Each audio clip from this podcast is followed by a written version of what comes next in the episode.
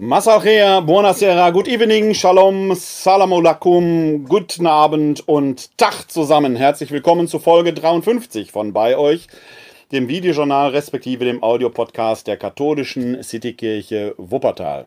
Wir schreiben den 19.09. im Jahr des Herrn 2020, christlicher Zeitrechnung. Und wir haben schon relativ spät, es ist schon 20 Uhr, ich bin eine Stunde nach der Zeit, weil es hier heute technische Probleme gab. Die sind jetzt aber Gott sei Dank hoffentlich behoben und ich hoffe, dass äh, ihr mich gut hören, sehen und verstehen könnt, hoffentlich eben auch live. Wir haben einiges wieder äh, vor heute Abend zu besprechen. Ich freue mich jedenfalls, dass ich jetzt hier online bin und das alles dann doch noch geklappt hat, denn es ist ein besonderes äh, Wochenende, ein besonderer Tag. Eigentlich äh, sende ich ja, wenn ich am äh, Schabbat bin, am Samstag bin, immer mit Kippa. Der Schabbat ist aber jetzt um diese Uhrzeit schon vorbei weil äh, die Sonne schon untergegangen ist äh, in diesen Zeiten. Aber wir haben ein besonderes Wochenende, denn die jüdischen und äh, Mitbürgerinnen und Mitbürger, meine jüdischen Freundinnen und Freunde, feiern an diesem Wochenende Rosh Hashanah. Und aus diesem Anlass erlaube ich mir auch jetzt wieder die Kippa aufzuziehen und wünsche allen nicht nur einen gesegneten Schabbat gehabt zu haben, sondern auch noch äh, ein frohes jüdisches neues Fest, Rosh Hashanah. Und der Gruß heißt entsprechend Shana Tova. Also allen ein gutes Neujahrsfest äh, in dieser Zeit und wer weiß schon, vielleicht sehen wir uns nächstes Jahr in Jerusalem. Rosh Hashanah, dieser Titel des Festes, bedeutet eigentlich wörtlich übersetzt Kopf des Jahres. Und Rosh Hashanah ist nicht nur ein Neujahrsfest, natürlich auch ein fröhliches Fest, sondern zehn Tage nach Rosh Hashanah feiern äh, die Juden Yom Kippur, also ein Sühnefest, ein Bußfest. Rosh Hashanah ist deswegen traditionell immer auch mit einem Gerichtsgedanken verbunden. Man schaut auf das Vergangene zurück, bevor man in das Kommende geht. Und das ist typisch für das Judentum, denn das, was kommt, kennen wir ja nicht. Das, was kommt, wissen wir noch nicht. Was wir aber wissen, ist das, was vor zurückliegt, das Vergangene. Darauf können wir zurückschauen. Das ist ja gerade in diesen Zeiten für uns auch greifbar und das wird uns auch in dieser Sendung hier äh, weiter befassen. Mit dem Wissen von heute hätte man vielleicht im März keinen Lockdown haben müssen. Mit dem Wissen vom Montag hätte ich die richtigen Lottozahlen von heute getippt. Das heißt, aus der Rückschau kann man nicht nur alles besser wissen, das ist sowieso klar. Aber man muss in Demut halt in das Vorausschauende gehen, kann aus dem Vergangenen lernen, wissend, dass sich Geschichte nicht zwingend wiederholt. Man muss also nach bestem Wissen und Gewissen handeln, aber aus dem Vergangenen heraus die Schlüsse zu ziehen. Ich bin deshalb ziemlich sicher, dass wir hier in Deutschland so ohne weiteres keinen zweiten Lockdown erleben werden, jedenfalls nicht von nationaler Tragweite. Dass es zu lokalen Schließungen äh, kommen mag, das mag sein, je nachdem, wie die Menschen sich benehmen, dazu später mehr. Aber das ist ja eben ein Lerneffekt. Mit dem Wissen von Februar haben die Verantwortlichen sicher richtig gehandelt, denn als der Lockdown damals kam, hatte man ja die Bilder aus Bergamo vor Augen, wo seitenweise in den Zeitungen Todesanzeigen waren und das wollte man hier verhindern und das hat man auch verhindert. Ob man es auch ohne Lockdown hätte verhindern können, ist höchst spekulativ. Wir sind hier in Deutschland, denke ich, bisher sehr gut durch diese Krise gekommen. Im Judentum gibt es deshalb gerade zum Neujahrsfest so quasi eine, eine Metapher, dass man mit dem Rücken in die Zukunft geht, weil man ja hinten keine Augen hat, aber wenn man mit dem Rücken in die Zukunft geht, schaut man auf das Vergangene. Und das ist das, was wir vielleicht in dieser Zeit hier beherzigen können, wie wir von den jüdischen Freundinnen und Freunden lernen können, dass wir aus dem Vergangenen die richtigen Schlüsse für die Zukunft sehen um Fehler der Vergangenheit nicht zu wiederholen, wenn es denn Fehler waren, aber auch eben das Gelernte eben entsprechend anzuwenden. Rosh Hashanah ist, wie gesagt, ein Gerichtstag. An diesem Tag, so heißt es im Talmud Rosh Hashanah, im Traktat Rosh Hashanah, würden drei Bücher aufgeschlagen. Ein, diese, in diesen Büchern wären die Lebenden verzeichnet. In einem Buch gibt es die besonders Gutmenschen, die Gerechten, die die Weisung Gottes erfüllt haben. In einem zweiten Buch die ganz Bösen, die komplett daneben gelebt haben. Und in einem dritten Buch stehen so die Mittelmäßigen, die noch eine Chance haben, einigermaßen gut durchs Gericht zu kommen. Ich weiß nicht, ob Sie sich noch an die alten Haider-Hefte erinnern können. Zumindest die Boomer-Generation, der auch ich angehöre, äh, kennt diese Haider-Hefte noch. Mit denen musste man früher, in die musste man früher die Klassenarbeiten schreiben. Hinten wurde dann der Notenspiegel eingetragen und unter dem Notenspiegel, da war so eine Grafik, die sah aus wie so eine Glocke. Das ist die sogenannte Gaußsche Normalverteilung. Und diese Gaußsche Normalverteilung sah eben vor, wenn der Notenspiegel, der Notendurchschnitt irgendwo zwischen 2 und 3 oder 4 lag, dann war die Aufgabe richtig verstellt, denn es hieß, wenige Einsen, wenige Sechsen, das meiste so irgendwo zwischen zwei und vier, dann ist die Aufgabe angemessen gestellt gewesen. Würde sich diese Normalverteilung nach links in Richtung der guten Zensuren verschieben, wäre die Aufgabenstellung zu leicht gewesen. Also viele Einsen, ganz wenige mangelhaft, ganz, ganz schlecht. Umgekehrt würde sich die Aufgaben, die Gaußsche Normalverteilung da nach rechts verschieben, also ganz viele Fünfen und Sechsen und so gut wie keine Einsen, wäre die Aufgabenstellung zu schwer gewesen. Anhand des Notenspiegels konnten also die Lehrkräfte durchaus auch evaluieren, war die Aufgabenstellung angemessen. Denn bei einer normalen Aufgabenstellung gibt es wenig sehr gut, wenig ungenügend, das meiste irgendwo zwischen befriedigend und ausreichend. Also Versetzung gewährleistet. So ähnlich wird es sich auch im göttlichen Gericht verhalten, wenn man auf diese drei Bücher aus dem Traktat Rosh Hashanah schaut. Die allerwenigsten dürften so gerecht sein, dass sie im Gericht Gottes sofort durchgewunken werden. Die allerwenigsten dürften so böse sein, dass sie gar keine Chance mehr haben. Die meisten, also so Typen wie Sie und ich, werden irgendwo zwischen drei und vier, wenn es gut läuft, vielleicht auch bei einer zwei angesiedelt sein. Wir werden also durchkommen.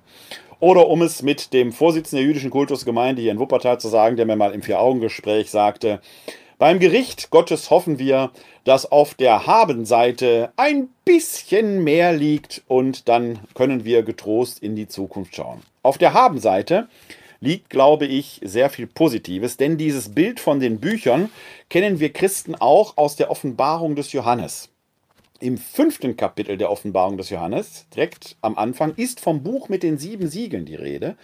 Und von diesem Buch heißt es, dass es über und über auf der Vor- und Rückseite beschrieben sei. Sehr rätselhaft. Was mag das bedeuten? Weiter hinten also ziemlich am Ende der Offenbarung des Johannes wird die Gerichtsszene geschrieben und dort wird beschrieben, dass dann die Bücher der Lebenden und derer, die schon gestorben sind, vor den Thron Gottes getragen werden und dort mit dem Buch des Lebens verglichen werden. Und dann wird im Endeffekt geguckt, wie passt das zusammen? Kommen wir gleich noch mal kurz darauf zu sprechen. Ein Satz zuvor zum Gericht. Wir Christen kennen streng genommen kein Strafgericht. Das göttliche Gericht ist immer ein Gericht der Gerechtigkeit. Gott schafft die letzte Gerechtigkeit. Er will letzten Endes das Heil aller, so schreibt es Paulus im ersten Korintherbrief im dritten Kapitel, dass wir alle gerettet werden wie durch Feuer hindurch. Also es geht nicht um Strafe, es geht um Gerechtigkeit. Das ist ganz wichtig, wenn wir vom Gericht Gottes reden. Es geht nicht darum, Menschen zu bestrafen, sondern die letzte Gerechtigkeit aufzurichten. Ja, soweit es geht, das Heil aller zu ermöglichen, aber ohne eine falsche Barmherzigkeit, die letzten uns ungerecht wäre, zu erreichen. Könnte man sich so vorstellen, ich bringe da immer das Bild von einem italienischen Lokal. Ist natürlich eine Metapher, der Himmel ist kein italienisches Lokal, aber es könnte ein italienisches Lokal als Metapher sein. Die ganz Heiligen, die in der Gaußschen Normalverteilung die Einsen schreiben, die ganz Heiligen bekommen die besten Plätze.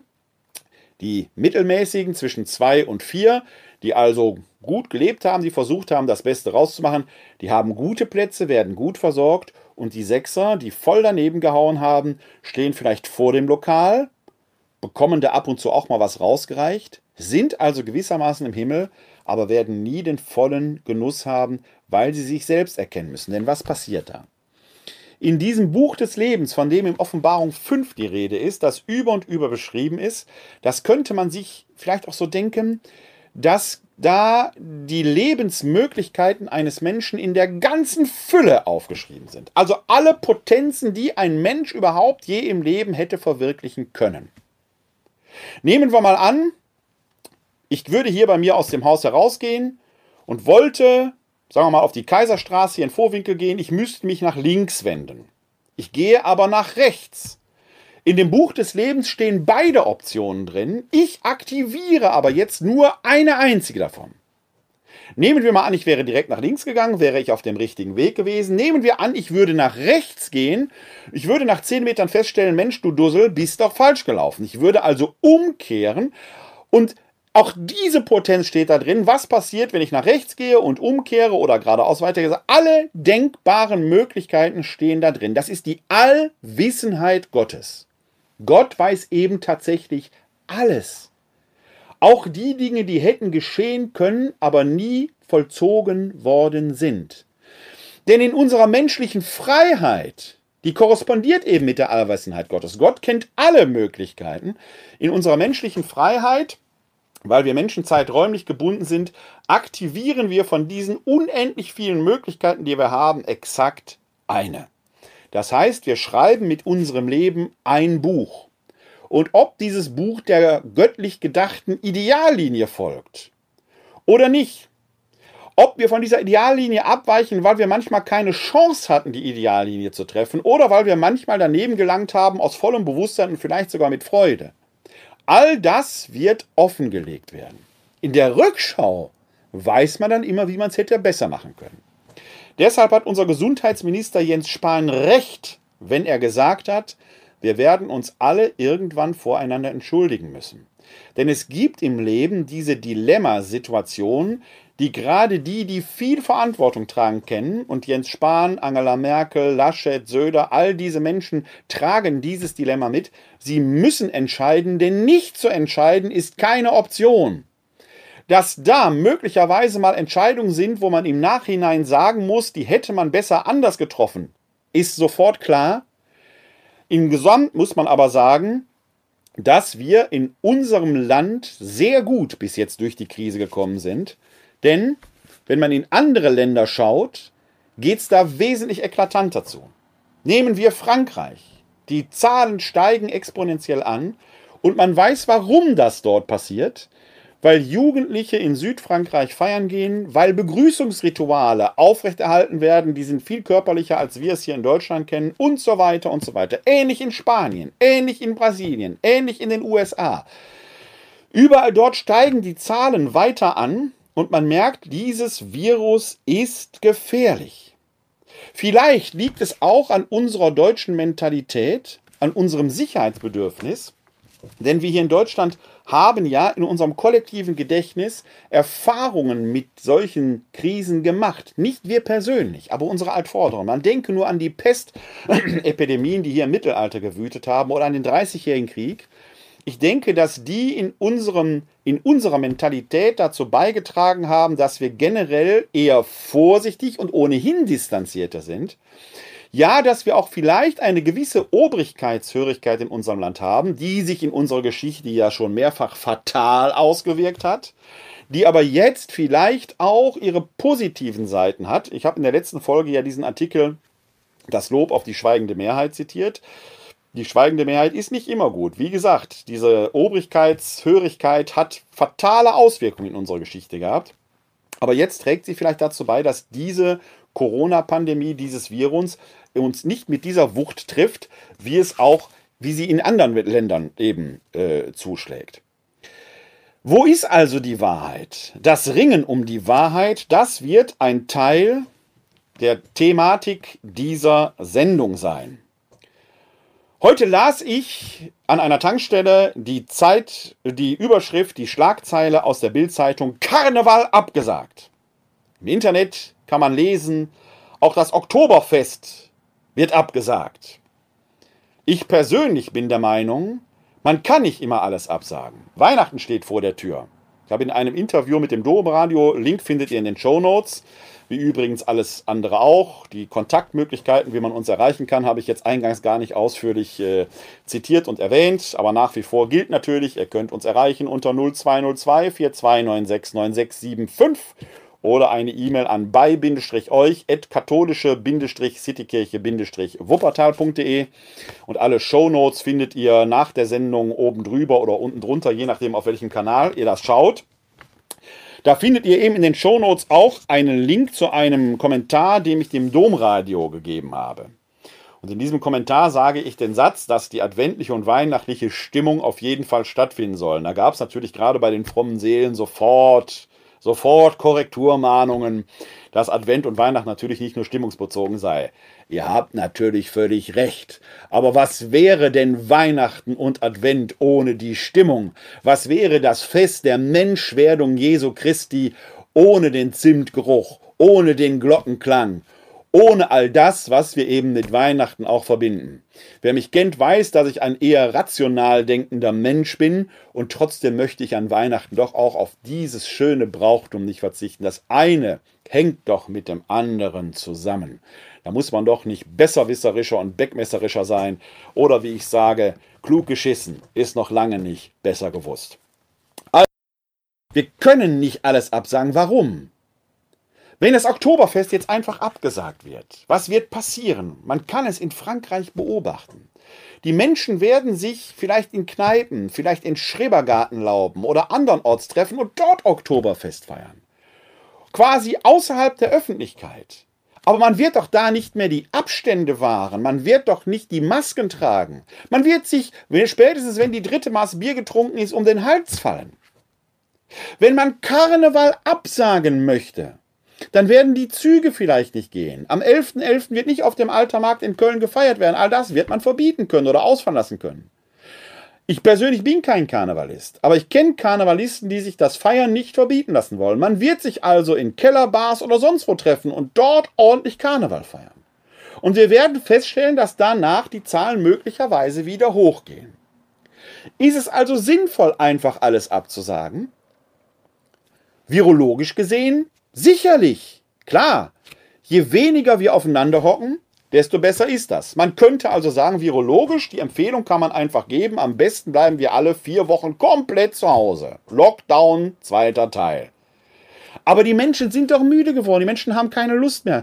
Die Menschen wollen ein Stück Normalität zurück und da, wo es öffentlich nicht mehr stattfinden kann oder soll oder darf, werden die Menschen sich ihre Wege suchen, so wie Wasser sich den Weg sucht. Und das Virus feiert fröhlich Urständ.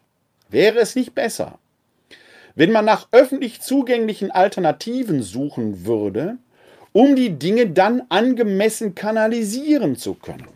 Diese Kreativität, diese Innovation braucht man jetzt eigentlich. Das ist der Grund, warum ich versuche, hier in Wuppertal den Martinszug, bei dem im letzten Jahr 6000 Menschen mitzogen, das dieses Jahr nicht darstellbar ist. Keine Frage, hat jeder Verständnis für.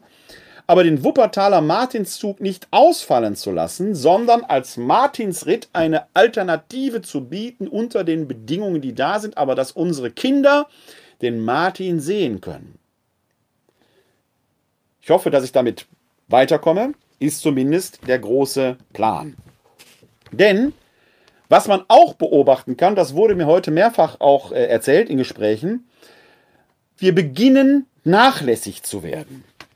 In einem Interview mit dem Deutschlandfunk hat der Soziologe Armin Nasehi Folgendes gesagt bezüglich der Maske. Wer die Maske trägt, hat zumindest schon eingesehen, dass es eine Krise gibt. Das ist ja unter vielen gar nicht so konsensual bestärkt. Aber es ist gewissermaßen auch ein Symbol für Anpassung. Es ist ein Symbol für richtiges Verhalten. Und wer protestieren will, wird keine Maske tragen und wird eine Form von Kontext produzieren, mit dem das Masketragen mit Peinlichkeit in Verbindung gebracht wird. Das kommt ja tatsächlich vor. Also tatsächlich ein politisierbares Symbol. Man kann die Maske eigentlich kaum mehr dafür tragen, wofür sie da ist, nämlich für den Infektionsschutz, sondern man demonstriert damit gleichzeitig auch noch eine Haltung mit, die in der Tat politisierbar ist. So, und das bezieht sich jetzt nicht nur auf die sogenannten Corona-Leugner, Skeptiker oder wie auch immer man die hat, die auf äh, Querdenker-Demos oder sonst wo ihren Freiheitsdrang damit demonstrieren, dass sie auf die Maske verzichten. Nein, man findet es auch im Alltag, wenn die Maske unter der Nase getragen wird, unterm Kinn oder sonst wo. Nur nicht da, wo sie hingehört, zumindest in den Zusammenhängen, wo das Masketragen angezeigt ist. Nämlich dann, wenn man die Abstände nicht wahren kann oder man sich in geschlossenen Räumen und oder man sich in geschlossenen Räumen befindet. Das ist das eine, dass es da eine zunehmende Nachlässigkeit gibt. Und ja, auch mir ist es schon mehrfach passiert, dass ich die Maske im Auto vergessen habe und schön zurücklaufen durfte. Also in diese neue Normalität hinein geraten eben auch die neuen Nachlässigkeiten. Aber es geht noch weiter, denn es wird zunehmend ja auch von Situationen berichtet, wo das Masketragen geradezu zu einer Machtfrage wird. Und zwar gar nicht so offensichtlich, sondern sehr subtil. Wenn man als maskentragender Antragsteller oder jemand, der von einem anderen etwas will, zum Beispiel zu einem Meeting kommt, wo alle keine Maske tragen, aus Nachlässigkeit, aus Hochnäsigkeit, aus Schusseligkeit oder einfach, weil man sagt, ich demonstriere hier meinen Freiheits- oder warum auch immer. Dann entsteht plötzlich diese merkwürdige Situation, und das wurde mir eben mehrfach berichtet, wo man sich selbst dann, ja, möglicherweise mit Selbstbewusstsein sagen muss, und ich lasse sie jetzt auf. Wobei die Maske ja immer eher den anderen schützt und ich mich selbst. Das heißt, wenn mein Gegenüber, wenn der Chef keine Maske trägt, ist er in der Lage, mich zu infizieren, werde ich mich als Untergebener oder Untergebener dagegen auflehnen. Das heißt, wir bräuchten in unserer Gesellschaft ein neues Denken vom anderen her. Klassischer Gedanke der Solidarität. Die aber verschwindet. Es gibt zunehmend, das ist keine Sache, die erst seit Corona da ist, ein verstärktes Ich-Bewusstsein. Ist im Straßenverkehr spürbar, ist bei Corona spürbar, ist an der Kasse spürbar, ist überall spürbar, dass ich, ich, ich, ich, ich will. Die Corona-Pandemie wird uns in der Rückschau vielleicht gelehrt haben, dass wir doch wieder gelernt haben, vom anderen her zu denken. Die Impfung wird mich schützen und andere, weil ich dann das Virus nicht mehr verbreiten kann. Das ist mir auch schon passiert, dass mir Leute sagen, ich lasse mich auf keinen Fall impfen, wer weiß, was die da reintun.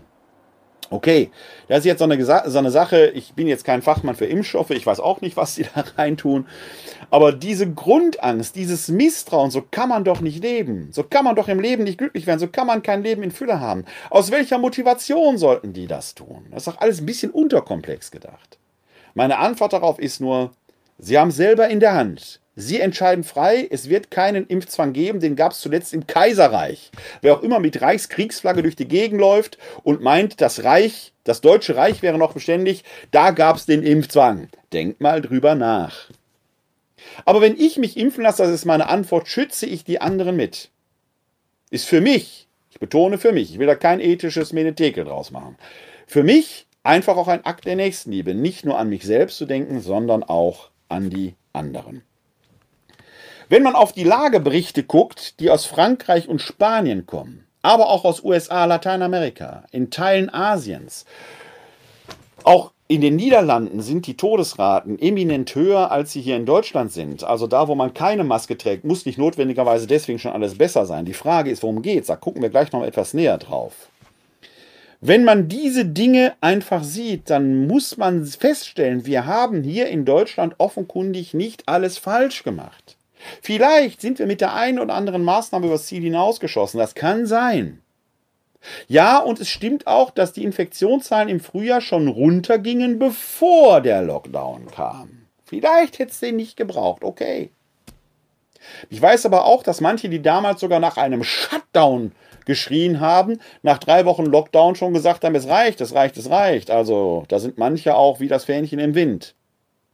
Ich glaube einfach, dass das bei uns vielleicht zu einem Teil auch eine Mentalitätsfrage ist, dass wir so schon sehr früh geahnt haben. Und ich glaube, das hat was mit kollektivem Unterbewussten zu tun, dass wir hier in Mitteleuropa, wo in früheren Jahrhunderten wirklich die Völker hindurchgezogen sind, im Dreißigjährigen Krieg und auch zu anderen Zeiten, dass wir hier irgendwo etwas abgespeichert haben im Unterbewussten, das Distanz halten, das in Krisenzeiten ja auch entsprechende Hygienemaßnahmen hilfreich sein können. Ich glaube, dass das mit dazu beiträgt, dass wir bis jetzt sehr gut durch die Krise gekommen sind. Und ich hoffe, dass das anhält.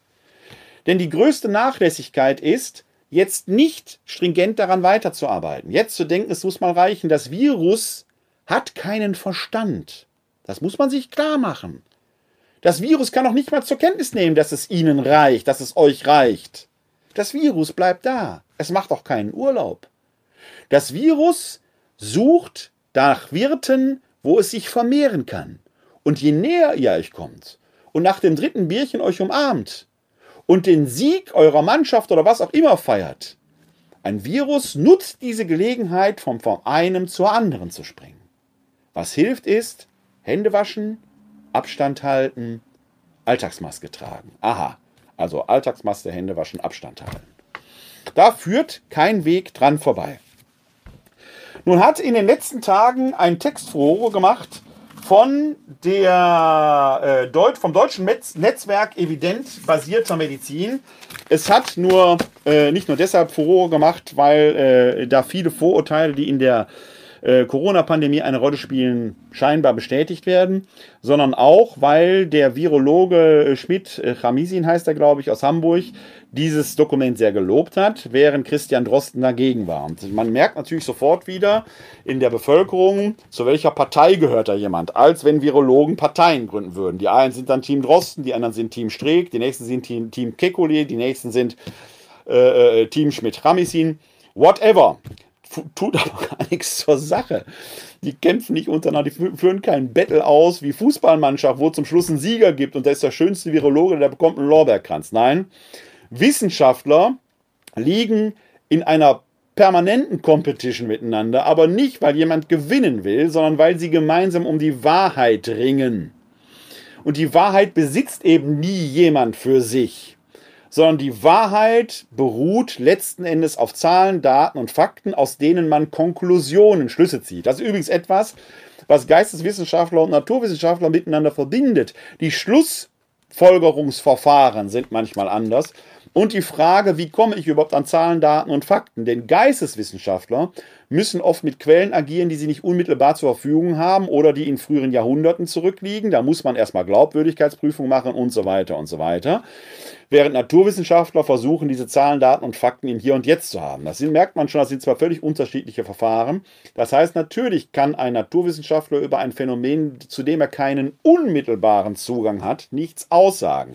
Während Geisteswissenschaftler dann da schon suchen, gibt es denn mittelbare Zugänge und dann werden Quellenprüfungsverfahren und so weiter gemacht. Also aber die Idee, dass Wissenschaft im Ringen aufgrund von Zahlen, Daten und Fakten basiert, verbindet Geistes- wie Naturwissenschaftler. Nur sind das auf unterschiedlichen Ebenen. Soweit dazu. Deswegen ist natürlich ein Verein, der sich nennt Deutsches Netzwerk Evidenzbasierte Medizin, hat natürlich einen ganz hohen Anspruch und es scheint sich, soweit jedenfalls meine Recherchen, soweit ich das heute herausfinden konnte, bei diesem Verein durchaus um einen soliden und renommierten Verein zu handeln den man also nicht so einfach in die Ecke schieben darf. Von daher macht natürlich dieses Paper, das die veröffentlicht haben, durchaus Furore. Ich habe es mir in Auszügen durchgelesen, ich habe es leider nicht geschafft, das ganz zu lesen, deswegen will ich vorsichtig mit einer eigenen Beurteilung sein. Jedenfalls hat sich aufgrund dieses Papers quasi ein Streit zwischen Drosten und äh, Schmidt-Hamisin äh, entwickelt, wobei Streit jetzt schon fast zu viel gesagt ist. Und man konnte bei Twitter gut verfolgen, wie jetzt aus der Bevölkerung die einen dafür und dagegen sprachen. Und ich sage mal, ja, das ist jetzt ein bisschen so ähnlich, wie wenn ich zuschaue, FC Bayern gegen Schalke und ich sehe die Bayern gewinnen 8 zu 0. Und wenn sie mich jetzt einwechseln würden, weil ich am Fernseher natürlich totaler Fußballfachmann bin, dann wären die nicht 8 zu 0 gewonnen. Oder wenn ich bei Schalke eingewechselt worden wäre, noch höher. Also, Schuster bleibt bei deinen Leisten, ja. Also, ähm, wir sind alle Bundestrainer, wissen wir. Äh, aber natürlich sind wir das nicht. Wenn wir in dieses Paper hineinschauen, dann sehen wir als allererstes, dass es da äh, vom 18.09., also vom gestern, eine Information zur Stellungnahme, eine ergänzende Information zur Stellungnahme äh, gab. Und da schreibt der Vorsitzende des Vereins, Andreas Sönigsen, unsere nachfolgende Stellungnahme erhielt in der Öffentlichkeit sehr viel Aufmerksamkeit, wir haben von verschiedenen Seiten Zuschriften erhalten, in denen Zustimmung und Kritik ausgedrückt wurden. Wir begrüßen, dass über unsere Position diskutiert und nachgedacht wird. Dies war unser zentrales Anliegen. Unsere Absicht war keine Polarisierung der Debatte und keine pauschale Ablehnung von Pandemiemaßnahmen, sondern eine Einladung zur kritischen Reflexion und zur konstruktiven Zusammenarbeit zur Bewältigung der Krise. Wir wünschen uns, dass Entscheidungen wissenschaftsbasiert, transparent und verantwortungsbewusst getroffen werden, unter Abwägung von Nutzen und Schaden für die verschiedenen gesellschaftlichen Gruppen. Bislang haben uns keine wesentlichen inhaltlichen Argumente erreicht, die uns zu einer grundlegenden Änderung unserer Stellungnahme Anlass geben. Das EBM-Netzwerk wünscht sich einen offenen wissenschaftlichen Diskurs. Wir werden wesentliche Kritikpunkte prüfen und beantworten. Man darf also gespannt sein, wie das weitergeht.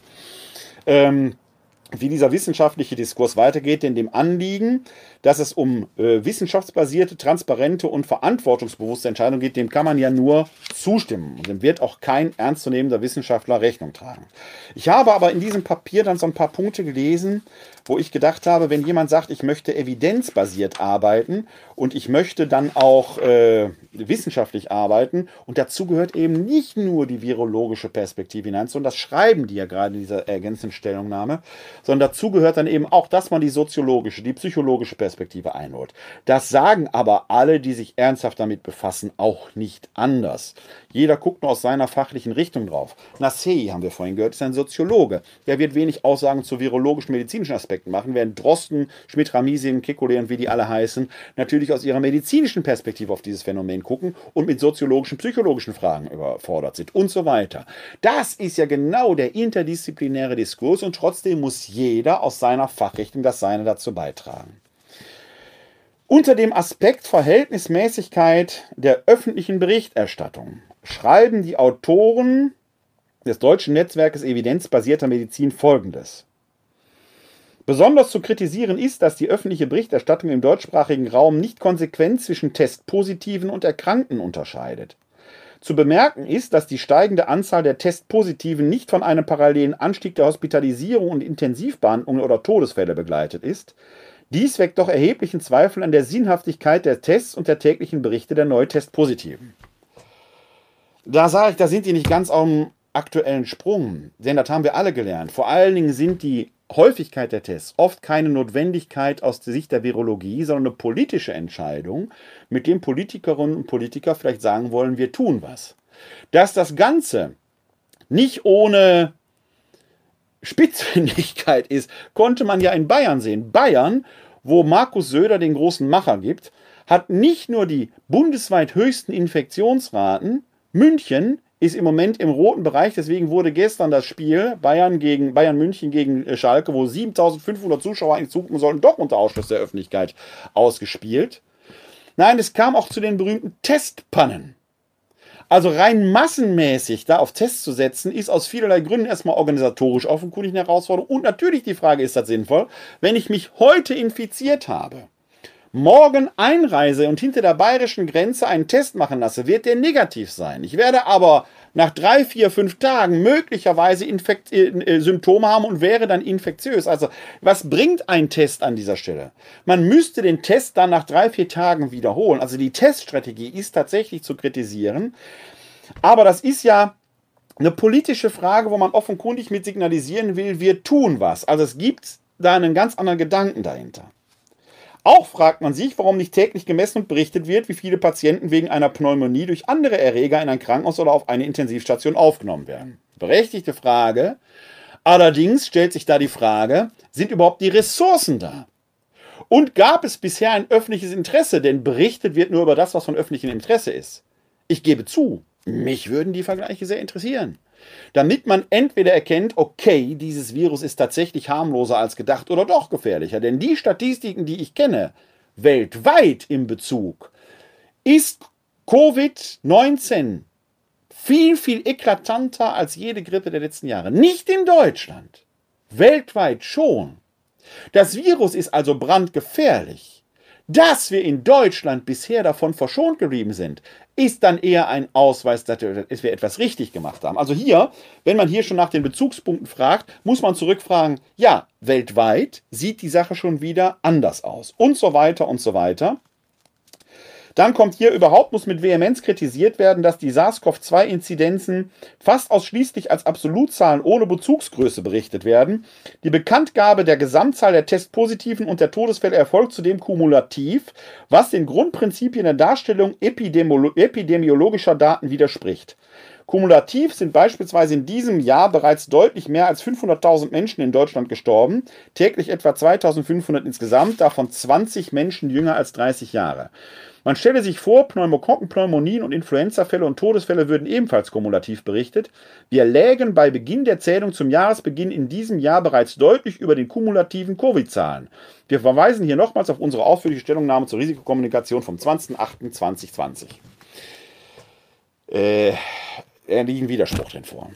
Also, erstens wird nicht mehr nur kumulativ berichtet. Das war in der Anfangszeit war das so, da sah man immer nur eine steigende Kurve, die war kumulativ, die ist natürlich höchst manipulativ. Die ist nicht falsch, aber manipulativ.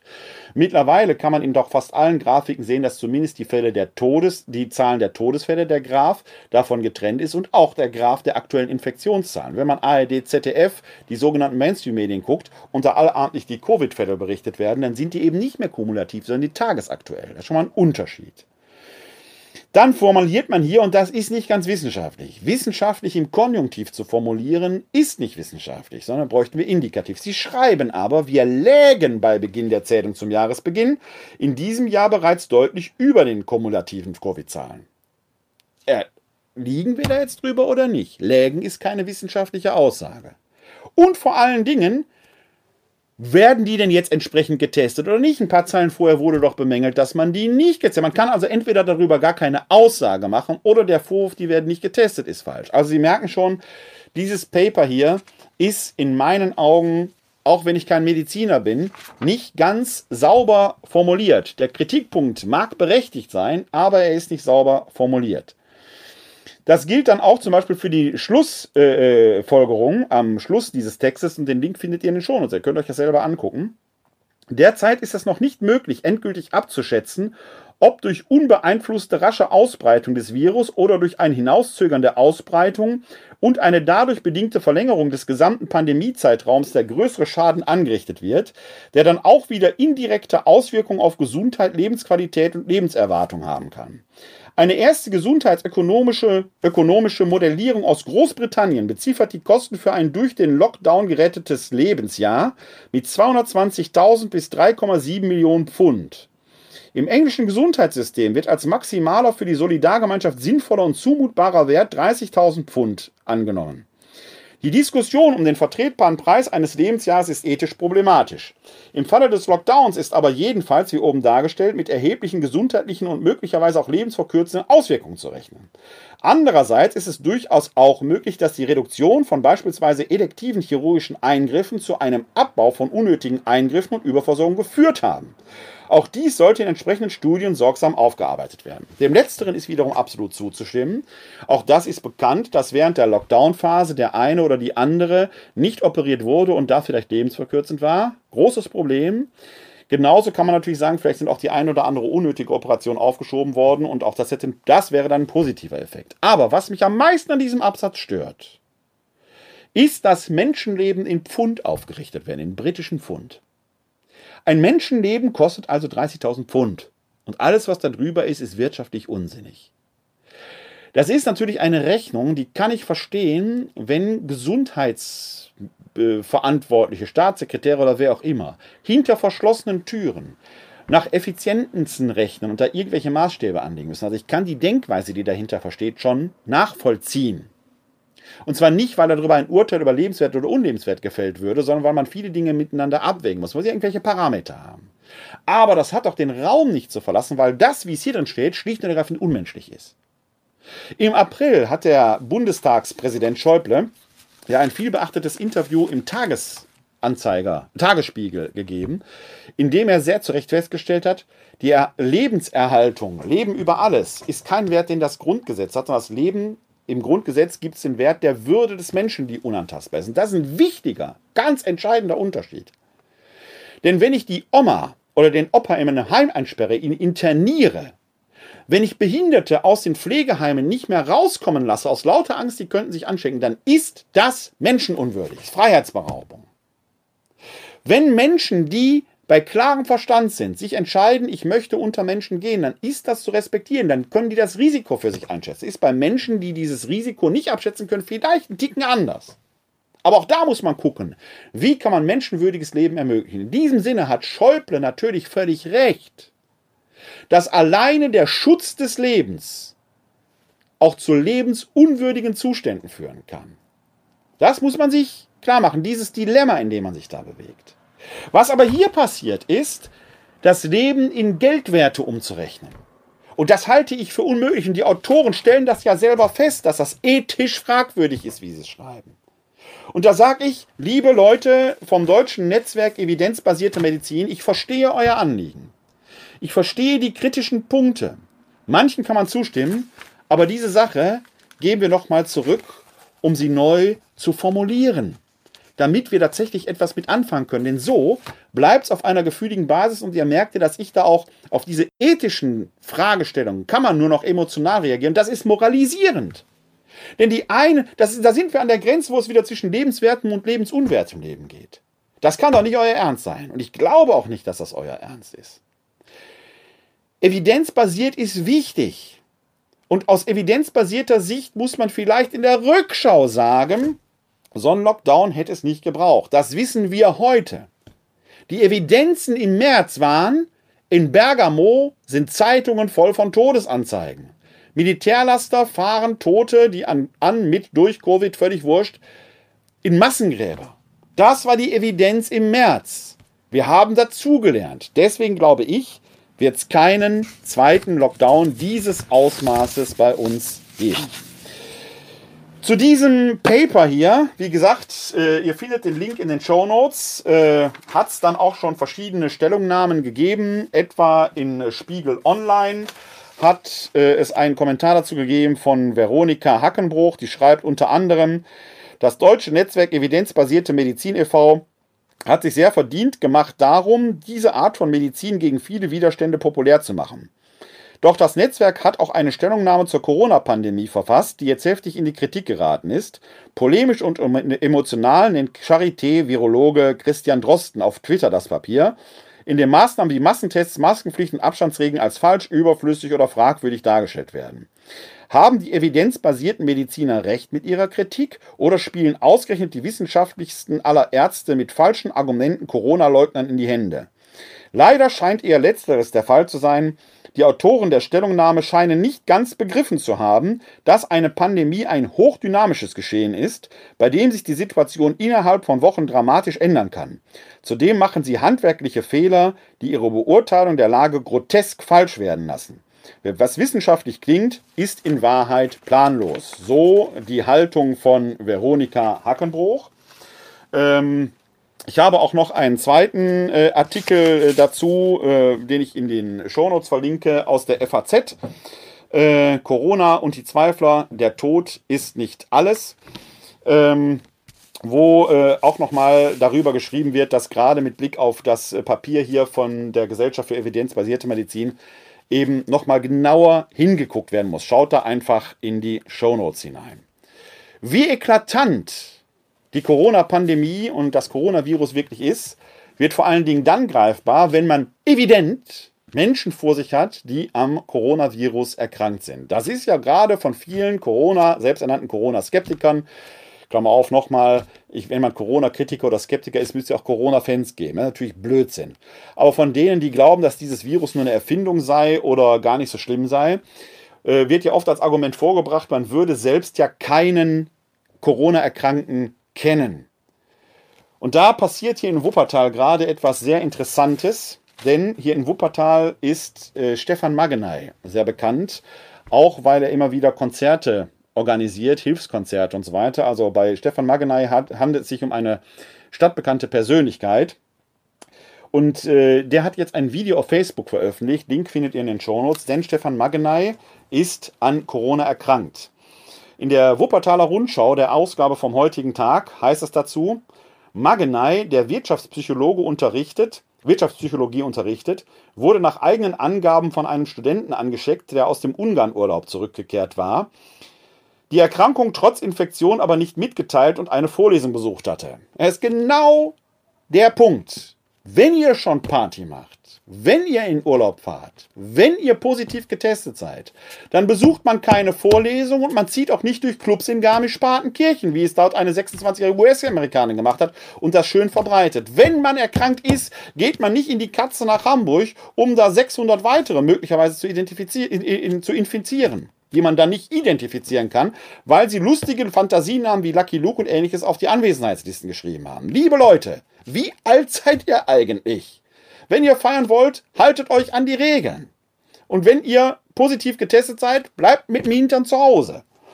Weiter heißt es in dem Artikel, Jetzt ist er seit zwei Wochen wegen einer schweren Lungenentzündung in stationärer Behandlung. Ich war fit, bin Nichtraucher und hatte keine Vorerkrankung, erzählt er sichtlich angeschlagen und angefasst im Video, mit dem er deutlich machen will, wie gefährlich das Virus ist und was er von Menschen hält, die das anzweifeln. Viele haben geschrieben, dass sie bezweifeln, dass die richtigen Leute dieses Video sehen und verstehen. Lasst es uns verbreiten und die Zweifler informieren. Wenn es uns gelingt, dass ein paar nachdenken, haben wir den Schritt in die richtige Richtung getan, so Maganei, dem es langsam besser geht. Das CT hat, eine bessere, hat bessere Lungenwerte gezeigt. Das Medikament hat gut angeschlagen. Wenn ich rauskomme, entscheidet das Gesundheitsamt. Ich freue mich darauf, euch allen irgendwann auf einem Konzert persönlich zu danken. So, Link zum Video findet in den Shownotes. Dann kann man jemanden, hier in Wuppertal Stadt bekannt, der an Covid erkrankt ist, wenigstens mal in die Augen schauen. Und vielleicht bringt es den einen oder die andere ja doch zum Nachdenken. Ich jedenfalls beteilige mich sehr gerne daran, äh, dem Wunsch Magenais zu folgen und das Video zu verbreiten. Dann noch ein Hinweis auf all diejenigen, die äh, immer so auf Statistiken pochen und das muss man dann auch in Richtung des deutschen Netzwerkes evidenzbasierte Medizin sagen. Schaut doch einfach mal in die aktuellen Zahlen des RKI hinein. Die sind nicht immer nur kumuliert. Oder schaut bei Cosmo von der Uni Erfurt vorbei. Auch dort werden immer wieder Zahlen gesagt, äh, die nicht nur medizinisch sind, sondern laut Cosmo Univers äh, Uni Erfurt ähm, befürworten 83 Prozent der Deutschen die Maßnahmen.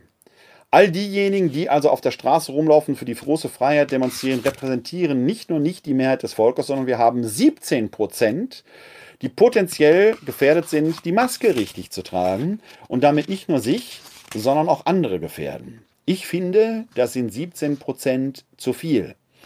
Also wir können gemeinsam dieses Virus in die Knie zwingen, aber es ist tatsächlich eine soziale Aufgabe, die wir in Solidarität gemeinsam bewältigen können. Das führt uns vor die Frage, was ist eigentlich Wahrheit? Ist die berühmte Pilatus-Frage aus dem Johannesevangelium, als man dort Jesus gefangen vor den Statthalter Pontius Pilatus führt, formuliert er diese Frage im 18. Kapitel des Johannesevangeliums. Was ist Wahrheit? Und wie Pilatus diese Frage meint, darüber kann man sich exegetisch streiten, da sind ganze Bücher darüber verfasst worden. Bücher übrigens in dieser sehr geordneten Wand, hat mich jetzt wieder jemand drauf angesprochen, die ist nicht durcheinander, die hat eine Ordnung. Äh, so viel nur am Rande erwähnt. Meint Pilatus damit, dass er ein Suchender ist, der die Wahrheit sucht, also positiv? Oder ist er eher ein Zweifler? Oder steht er vor dem, der von sich sagt, ich bin der Weg, die Wahrheit und das Leben und erkennt ihn nicht? Ist er nah dran am Glauben zur Kenntnis? Man weiß es nicht. Die Wahrheit aber ist nichts, was man aushandeln kann. Man kann nicht darüber diskutieren, ob 1 plus 1 2 und 2 plus 2 4 ist. Wir können menschheitsmäßig von mir aus einen anderen Konsens schaffen. Wir können jetzt 2 plus 2 ist 5 sagen, aber dann wäre 5 hätte dann den Wert von 4. Man kann Wahrheit nicht diskutieren. Wahrheit ist auch keine Frage von Kompromissen. Das muss man all denen da draußen sagen, die meinen, warum wird denn nicht der Kritiker A und der Kritiker B auch in den Mainstream-Medien gesagt? Da habe ich in der letzten Sendung schon drauf Bezug genommen. Die haben ihren Senderaum gehabt. Aber Faktenchecks und Nachfragen, kritische Überprüfungen haben entweder erwiesen, dass deren Einlassungen gar nicht so faktenbar sind, wie sie tun, oder dass oft wirtschaftliche Interessen dahinter stecken und jemand ein Buch verkaufen will. Bachti zum Beispiel hat ein Buch geschrieben. Ich überlege mir jetzt mittlerweile wirklich jedem, der das in meinem Facebook-Account postet, da quer rein tut, eine Rechnung zu stellen für, Werbeauf, äh, für Werbeaufwand. Das heißt, da stecken ja oft eben auch Motivationen dahinter. Und man kann jetzt Wahrheit nicht in Kompromissart, in politischer Kompromissart aushandeln, dass man sagt, der sagt das, der sagt das, die Wahrheit wird wohl irgendwo in der Mitte liegen. Nein! Wahrheit gibt es immer nur an sich und nicht für mich oder für dich. Das ist ganz entscheidend. Das heißt, ich kann auch nicht auf Experten oder Studien verweisen, einfach so. Wodurch wird ein Experte zum Experte, möchte ich dann wissen. Wo ist seine Expertise begründet? Was ist das für eine Studie? Hat da jemand bei sich im Wohnzimmer mal drei Untersuchungen gemacht? Oder ist die durch mehrere wissenschaftliche Hände gelaufen, gegengelesen und diskutiert worden? Wenn man einen Doktortitel erringen möchte, muss man seine These in einem Rigorosum erstreiten. Der wird hier auseinandergenommen. Das lernt eigentlich jeder Wissenschaftler. Das heißt, allein das Argument, das steht in der Studie, reicht nicht. Man muss gucken, wie ist der Versuchsaufbau gewesen, wie ist der Kontext gewesen, was war die Ausgangsthese, ist, äh, sind entsprechende Gegenproben gemacht worden und so weiter und so weiter. Ja, sogar wer hat die Studie bezahlt, ist wichtig. Könnte ja ein Gefälligkeitsgutachten sein. Auch Expertisen von sogenannten Experten. Ganz, ganz schwierig. Wird der Experte dadurch zum Experten, dass Herr Lanz jemanden als Experten vorstellt? Oder hat er sich ein wissenschaftliches Renommee durch jahrelange Arbeit erworben? Man weiß es doch als einfacher Zuschauer so ohne weiteres gar nicht. Möchte man aber doch wissen. Außerdem sind personalisierte Argumente immer schwierig, weil es sogenannte Autoritätsargumente sind. Ebenso wie wenn man jemanden zitiert. Man kann nicht einfach sagen, der oder das hat das und das gesagt, da möchte er wissen, warum. Denn ein Zitat ist nie ein Beweis, außer dafür, dass jemand das gesagt hat. Wird es dadurch wahrer? Nein. Es wird auch nicht dadurch einfach gut, indem Christian Drosten etwas sagt, weil er so einen tollen Podcast hat. Oder weil Herr Bachti etwas sagt. Es kommt immer auf die Argumentation an, auf die Evidenzen, die dahinter stecken. Und da spricht man nicht in Konjunktiven. Ist Wahrheit ist deshalb nie eine Frage von Befindlichkeiten. Und da bin ich sehr dankbar, dass der Wissenschaftsjournalist Dirk Steffens, der bekannt ist äh, als Moderator und Dokumentarfilmer der ZDF-Doku-Reihe Terra X und als solcher ist er natürlich schon wieder direkt verdächtig im Mainstream-Medien, aber der hat in der äh, Zeitschrift Spektrum beziehungsweise auf der Internetseite dazu ausführlich Stellung bezogen. Und er schreibt dort Folgendes. Auf die Frage, tragen die Medien dazu bei, dass sich diese Anschauung verbreiten? Da geht es unter anderem um Verschwörungserzählungen und so weiter. Und seine Antwort ist ja. Was die, Medien, was die Medien falsch gemacht haben, kann man gut an vergangenen Diskussionen um die Klimakrise aufzeigen. Selbst bis vor wenigen Jahren als Gast in Talkshows erlebt, dass Journalistinnen und Journalisten von abweichenden wissenschaftlichen Meinungen zum Thema menschengemachter Klimawandel sprachen. Wie im Politikjournalismus glaubte man, das gesamte Spektrum abbilden zu müssen und die Wahrheit irgendwo in der Mitte zu finden. Aber für Wissenschaft gilt, die Wahrheit liegt allein in der Wahrheit. Es kommt nur Unsinn dabei heraus, wenn man die Mitte sucht zwischen einer kugelförmigen und einer scheibenförmigen Erde. Zu glauben, man müsse auch abseitigen Ansichten eine Plattform bieten, ist ein journalistischer Kernfehler. Das schafft den Eindruck, dass der Unsinn eine Berechtigung hat. Und das ist, glaube ich, etwas, was man lernen muss, dass wenn wir in der Wissenschaft reden, wir mit Zahlen, Daten und Fakten ergehen, aus denen Konklusionen herauskommen. Das heißt, das Zahlenmaterial oder ein Text, wenn wir in der Geisteswissenschaft, ich bin Exeget, wir haben immer einen Text vor uns. Und ich kann euch das gerne mal zeigen, äh, wenn ich hier in meinen äh, äh, Schrank zurückgreife, fällt mir die Kippa direkt hinunter wenn wir hier mal so in eine Ausgabe des Neuen Testamentes hineinschauen, einen griechischen Text, nur um das zu zeigen, wie das in der Geisteswissenschaft funktioniert. Das ist also jetzt ein äh, Text aus dem Neuen Testament, irgendeine beliebige Seite. Da seht ihr hier oben auf der Seite den griechischen Urtext, wie der Herausgeber Nestle Arland ihn für ursprünglich hält.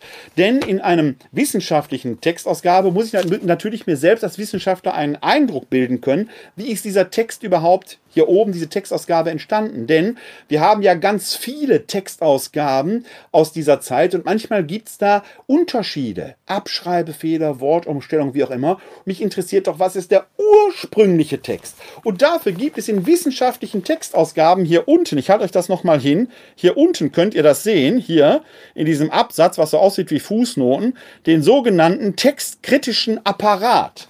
Da sind alle Lesevarianten ausgeführt, so dass ich jetzt gucken kann, bin ich derselben Meinung wie die Herausgeber dieses äh, Neuen Testamentes hier oder habe ich eine abweichende Meinung, die ich dann anhand begründen kann. Da gibt es wieder Schlussverfahren, die sogenannte Lectio Brevior. Wahrscheinlich ist die kürzere Lesart, äh, die kürzere Lesart ist die wahrscheinlich ursprünglichere, weil es eher eine Tendenz dazu gibt. Äh, äh, etwas hinzuzufügen, als etwas wegzulassen. Oder die Lectio Difficilior, die schwierige Lesart ist die wahrscheinlich ursprünglicher, weil es eine Tendenz zur Vereinfachung gibt. Können Sie bei Verschwörungsfantasten haben. Die haben die Tendenz zur Vereinfachung. Immer dann, wenn es einfach wird, sollte man also nachfragen und so weiter und so weiter. Wir alle, wir Exegeten, arbeiten aber mit einem Text, mit diesem Text. Und den kann ich doch nicht einfach verändern und mir passend machen. Ich kann so ein Vater unser nicht einfach verändern, sondern steht ja hier drin, ist überliefert. Ich kann anders beten. Aber ich kann nicht einfach den Text verändern. Genauso haben Virologen Zahlen, Daten, Fakten. Und jetzt können wir aufgrund dessen zu unterschiedlichen Schlüssen kommen. Natürlich kann ich aufgrund einer Argumentation, die ich natürlich ausführen muss in entsprechenden Papern, damit man darüber diskutieren kann, dazu kommen, dass ich an einer bestimmten Textstelle anders variieren würde, als das hier oben steht. Muss ich aber begründen können. Dadurch entsteht der Wissenschaftsstreit. Man kann das aber nicht aushandeln, denn der Urtext hat nur eine einzige Variante gehabt. Die Wahrheit, wir können uns der annähern, aber ich kann sie nicht verhandeln. Ich kann nicht darüber verhandeln, ob 2 plus 2 4 ist. 2 plus 2 ist 4. Und deshalb muss man gucken, irgendwelche selbsternannten Experten, selbst wenn die einen Doktortitel haben, selbst wenn die ein Medizinstudium haben, wenn die über 70 sind, muss man immer auch gucken, sind die überhaupt noch auf dem aktuellen Stand der Forschung? Beteiligen die sich überhaupt an aktuellen Diskussionen? Oder schauen die nur aus gekränkter Eitelkeit, weil sie sonst jemand fragt, auf eine Zeit zurück, wo sie noch bedeutsam waren? Äußern die so abseitige Meinung, dass man einfach Sendezeit verschwenden würde? Oder haben sie Relevantes zum Diskurs beizutragen? Sprechen sie im Indikativ oder im Konjunktiv? Wahrheit, und da muss man Dirk Steffens recht geben, ist nicht nur nicht verhandelbar, Wahrheit ist keine Frage irgendwelcher Kompromisse oder irgendwelcher Mitten. Wahrheit ist immer herausfordernd und wir brauchen den Zweifel. Wie lebensrelevant das Ringen um Wahrheit ist, kann man ganz aktuell hier in Nordrhein-Westfalen erleben, wenn unser Innenminister Reul mittlerweile, ich glaube, 30 Beamte, es waren vorige Tage noch 29, suspendiert, Polizeibeamte suspendiert, weil sie sich in einem rechten Netzwerk merkwürdige Nachrichten, ja, äußerst menschenverachtende Nachrichten zugeschickt haben. Da wird drauf geguckt. Gott sei Dank. Und man möchte wissen, ob dieses Netzwerk noch viel weiter geht. Warum wird der Scheinwerfer nicht da drauf gerichtet auf die Freunde und Helfer? Denn diese wenigen schaden den vielen, die ihren Dienst für unser Land, für uns alle positiv und gut versehen. Wieso gibt es diese Kadermentalitäten, die offenkundig bis in das Bundesinnenministerium reichen, wenn unser Bundesinnenminister Seehofer sich weigert, eine entsprechende Studie in Auftrag zu geben, wo man da mal hineinguckt. Mit der Begründung, Menschenverachtendes Verhalten wäre jedem Polizisten verboten. Mag sein. Aber bei diesen 29, die man jetzt gefunden hat, die hat es nicht interessiert. Ist übrigens eine Argumentation, mit der wir in unseren Kirchen, evangelisch wie katholisch, sagen könnten, wir brauchen keine Studienaufklärung über Kindesmissbrauch, weil Kindesmissbrauch ist ja eine Sünde. Hat viele Priester nicht interessiert. Wir brauchen diese Studie. Wir brauchen auch um des Vertrauens in eine der wichtigsten Institutionen in unserem Land, gerade weil sie das Gewaltmonopol haben, um dieses Vertrauen wiederherzustellen, gerade bei denen, die der Polizei kritisch gegenüberstehen, brauchen wir diese Studie. Sonst ist man ein Wahrheitsverleugner. Man ist ein Durcheinanderwerfer. Und Durcheinanderwerfen heißt auf Griechisch Diabolein. Der Diabolos ist ein Durcheinanderwerfer. Im Johannesevangelium Kapitel 8, Vers 32 gibt es diesen viel zitierten Satz, den man so als Totschlagargument immer um sich haut, die Wahrheit wird euch frei machen. Den sagt man besonders gerne dann, wenn man sich selbst aus dem Rennen nehmen möchte. Er ist natürlich wahr, aber wenn damit verbunden ist, meine Wahrheit wird euch frei machen, wird er schräg. Denn die Wahrheit gibt es immer nur an sich und nicht für mich. Für mich ist immer eine Frage von Befindlichkeiten. Kann ich zur Kenntnis nehmen, ist aber für die Wahrheitsfindung nicht relevant. Die Wahrheit fordert mich heraus. Sie stellt mich in Zweifel. Weshalb das alte Prinzip Poppers gilt, der Falsifizierbarkeit. Da, wo eine These nicht falsifizierbar ist, ist sie in sich eigentlich nicht tragbar. Das bei Verschwörungserzählungen alles so schön ineinander passt, alles integriert wird, ja selbst der Zweifel als solches schon als Beweis der Gegnerschaft gilt, ist, egal um welche Erzählung es sich handelt, die nie faktenbasiert. Die Wahrheit bleibt herausfordernd. Zweifellosigkeit, die Ausblendung des Zweifels, ist also ein Holzweg. Querdenker wären nur dann Querdenker, wenn sie sich Zweifeln stellen. Sonst sind es nur Schiefdenker, die jedem Widerstand sich selbst verkrümmend aus dem Weg gehen. Die Wahrheit ist widerständig. Darum geht es dann auch, und da schließen wir jetzt fast unsere heutige Folge mit, wieder mit einer kurzen Andacht, denn wir sind am Vorabend des 25. Sonntages im Jahreskreis. Der hat ja mit Sonnenuntergang schon begonnen. Und ich werde heute mich mit der ersten Lesung befassen. Da heißt es: Lesung aus dem Buch Jesaja. Sucht den Herrn, er lässt sich finden. Ruft ihn an, er ist nah. Der Frevler soll seinen Weg verlassen, der Übeltäter seine Pläne. Er kehre um zum Herrn, damit er Erbarmen hat mit ihm und zu unserem Gott, denn er ist groß im Verzeihen. Meine Gedanken sind nicht eure Gedanken, und eure Wege sind nicht meine Wege, Spruch des Herrn. So hoch der Himmel über der Erde ist, so hoch erhaben sind meine Wege über eure Wege und meine Gedanken über eure Gedanken. Wort des lebendigen Gottes. Dank sei Gott. Diese Lesung aus dem Buch des Propheten Jesaja stammt übrigens aus dem 55. Kapitel. Es handelt sich um die Verse 6 bis 9. Sie steht auf der Leserordnung für den 25. Sonntag im Jahreskreis als erste Lesung. Gehört zu meinen Lieblingstexten. Warum? Weil ich immer Bauchschmerzen kriege, wenn irgendjemand sagt, vorzugsweise Bischöfe, Päpste oder Priester, Gott will. Woher wollt ihr das wissen, was Gott will?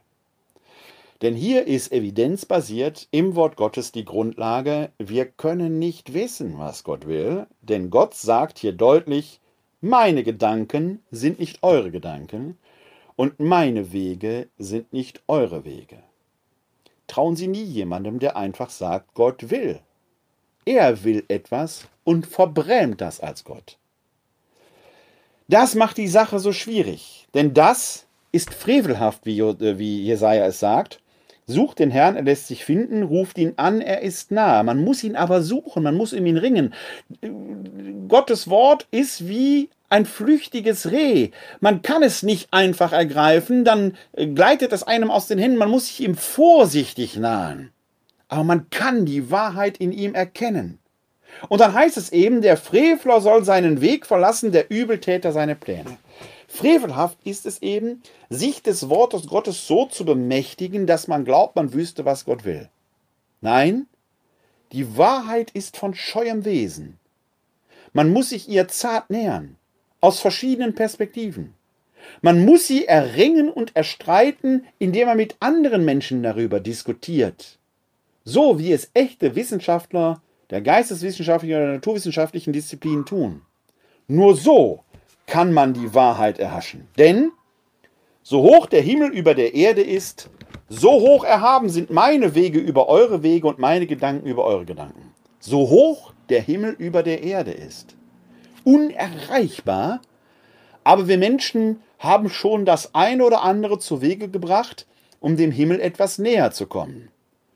Juri Gagarin musste lernen, als er als erster Mensch um die Erde kreiste, dass man Gott auch da oben nicht sehen kann. Der war also schon im Himmel, der aber weniger Heaven, sondern mehr Sky war. Aber wir Menschen sind offenkundig in der Lage, unsere eigenen biologischen Möglichkeiten zu übersteigen und mit evidenzbasierter Wissenschaft der Naturgesetzen zwar kein Schnippchen zu schlagen, aber sie zu nutzen, dass wir uns übersteigen können. Und von dieser Fähigkeit sollten wir Gebrauch machen.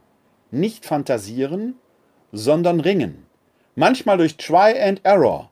Denn bis der erste Mensch von der Erde abhob und flog musste manches Holz zu Bruch gehen, aber den Willen zur Erkenntnis sollte man nie aufgeben.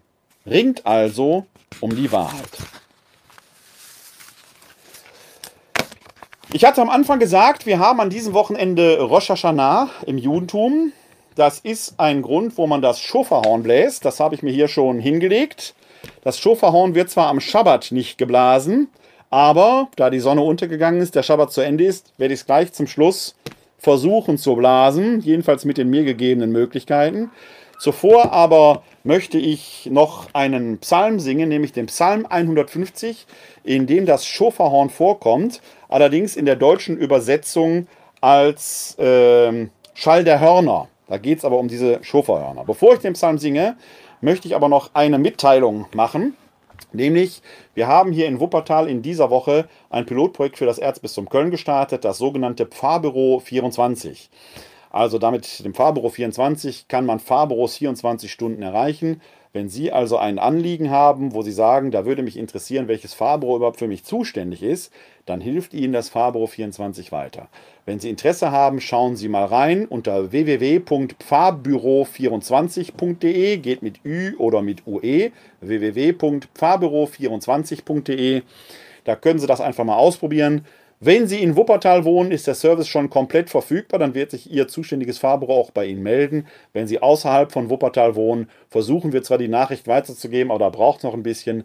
Wir werden an diesem System arbeiten, arbeiten gerade die Fehler heraus und so weiter, die dann äh, im Prozess auftauchen. Und ich denke mal, in einem halben Jahr wird das bistumsweit hier zumindest im Erzbistum Köln verfügbar sein. Also, wenn Sie wollen, schauen Sie mal rein. www.fahrbüro24.de. Jetzt aber Psalm 150. Alles, was atmet, lobe den Herrn. Lobet Gott in seinem Heiligtum, lobt ihn in seiner mächtigen Feste. Lobt ihn für seine großen Taten, lobt ihn in seiner gewaltigen Größe. Lobt ihn mit dem Schall der Hörner, lobt ihn mit Harfe und Zither. Lobt ihn mit Pauken und Tanz, lobt ihn mit Flöten und Saitenspiel. Lobt ihn mit hellen Zimbeln, lobt ihn mit klingenden Zimbeln. Alles, was atmet, lobe den Herrn, Halleluja. Alles, was atmet, lobe den Herrn.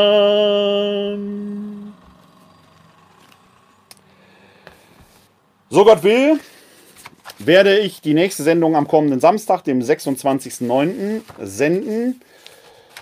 Bis dahin möge der Herr uns segnen. Der Herr segne uns, er bewahre uns vor Unheil und führe uns zum ewigen Leben.